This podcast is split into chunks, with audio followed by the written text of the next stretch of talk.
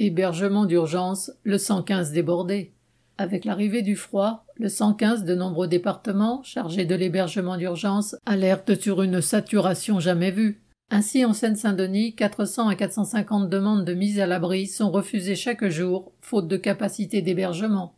Un des écoutants sur la plateforme a expliqué sur France Inter, entre guillemets. Malheureusement, même les cas prioritaires, et ils sont très nombreux, on n'arrive pas à leur trouver de place. Les femmes enceintes, les femmes avec enfants de moins de trois ans.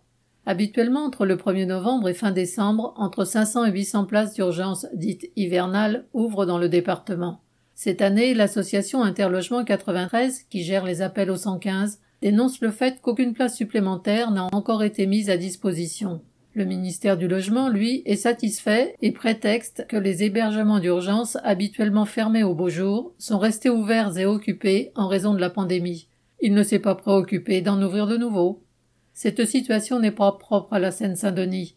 Ainsi, à Lyon, Urgence Plan Froid, un collectif de travailleurs sociaux, dénonce l'absence de lits supplémentaires avec l'arrivée du grand froid. Entre guillemets. Ce qu'il s'est passé, c'est que les 1300 places de l'hiver dernier ont été pérennisées pendant la crise sanitaire. Sauf qu'aujourd'hui, elles sont toutes prises.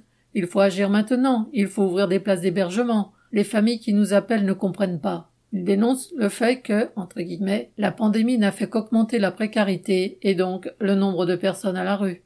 Il recense 8000 demandes d'hébergement par des personnes mal logées ou à la rue sur la métropole lyonnaise, alors que 16 000 logements sont vacants, dont une bonne partie appartenant au pouvoir public. D'autres collectifs lyonnais, comme Jamais sans toit, décident d'occuper les écoles où sont scolarisés les enfants qui dorment à la rue avec leurs parents. La nuit du 17 novembre en Seine-Saint-Denis, 60 enfants de moins de 3 ans ont dormi dehors, selon le décompte d'Interlogement 93. Le même soir, le CAC 40, indice vedette de la Bourse de Paris, atteignait son record absolu, 7100 points, en augmentation de 30% en un an. Christian Bernac,